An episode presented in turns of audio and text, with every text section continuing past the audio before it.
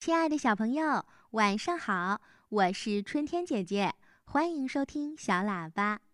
今晚的春天姐姐科普小课堂呢，我给小朋友们说一说爸爸妈妈离不开的一样东西。哦，肯定不是你哦。我说的是小朋友们都认识的一种东西，每天爸爸妈妈都拿在手上的一样东西。可能这是你喜欢的东西，也可能你并不喜欢。这样东西的名字叫手机。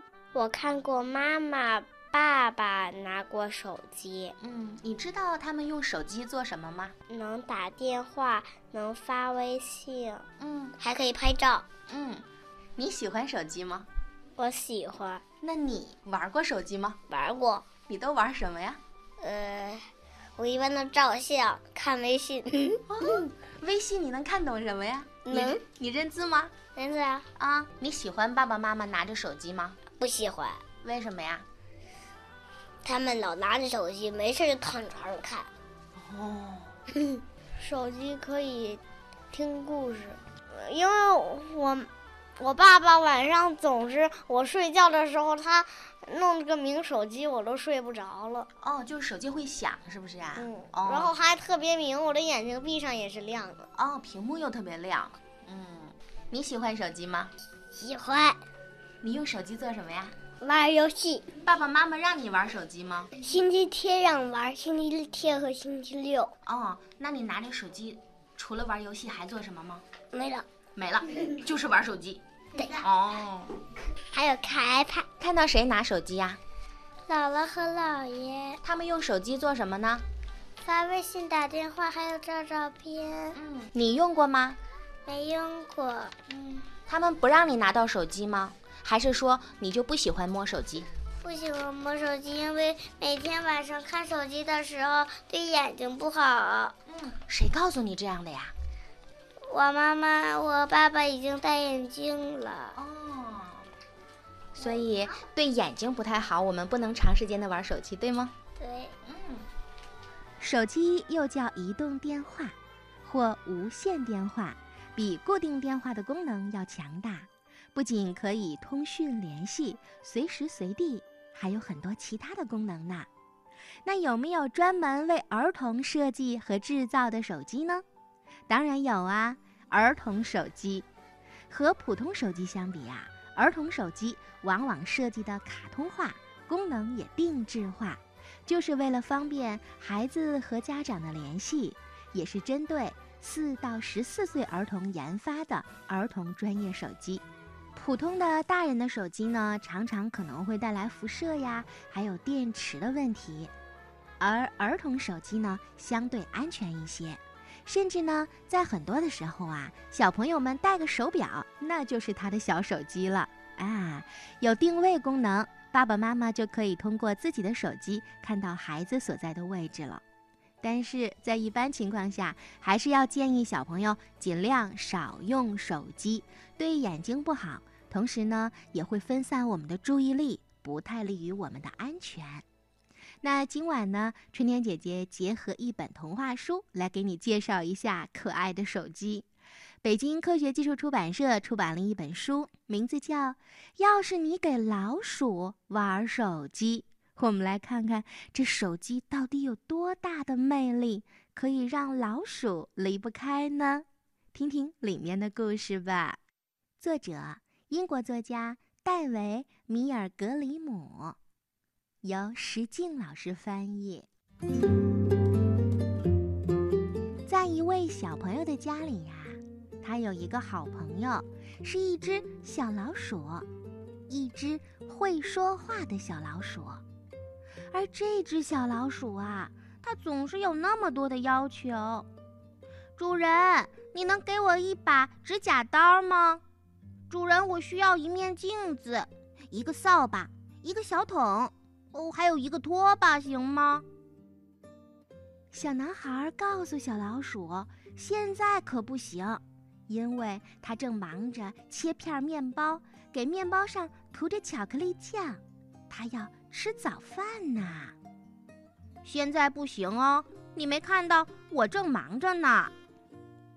主人，主人，我需要几支蜡笔，一支钢笔，一些纸，最好冰箱里还有。小男孩实在是被小老鼠弄烦了。好了，我什么都不会给你，因为给你什么，你还会要其他的东西。现在，我给你一部手机，如果你能让我安静十分钟，我就给你玩会儿。啊，手机？手机是什么？小老鼠很好奇。你不要太激动啦，给你手机是可以的，但是你只能玩十分钟。这时，小老鼠眼睛直直的盯在一部手机上，它就不再要饼干、牛奶和其他任何的东西啦。事实上，自从拿到了这个手机，它就再也听不到小男孩说些什么了。小老鼠，我现在吃完早饭了。我要给你一个惊喜，嘿，你要把手机放下，放下，小老鼠。可是，小老鼠什么都没有听见，也就是说，唉，现在它已经进入了另一个世界。而小男孩呢，带着手拿手机的小老鼠，来到了一段非常有趣的旅程。也就是小老鼠一直都很想去的动物园。嘿，小老鼠，你是不是感觉到特别开心呀？你看，动物园哎！小老鼠，嘿，我在和你说话呢。可是小老鼠什么都没有听到，它甚至没有想过自己来到了动物园。它紧紧地盯着屏幕。它都不会看爆米花、蛋糕、冰激凌、热狗，还有薯条了。就连小男孩正在吃的最棒的玉米片儿，小老鼠都顾不上尝一尝。好吧，你就知道玩手机。小男孩有点生气，但他答应过小老鼠要好好的在动物园里玩。那好吧。于是，小男孩就带着小老鼠坐上了过山车。哎，棒不棒？可是小老鼠没有丝毫害怕或者开心的感觉，它的眼睛、它的心都在手机上。这个时候，他如果不知道自己在坐过山车，那么，小老鼠也就不知道要系上安全带。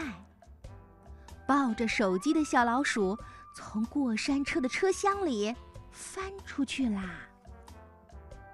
当然，也很可能在这段冒险的旅途中，他会不经意的进入到控制室，并且咚咚咚，把控制室里所有的龙门的开关。都打开啦！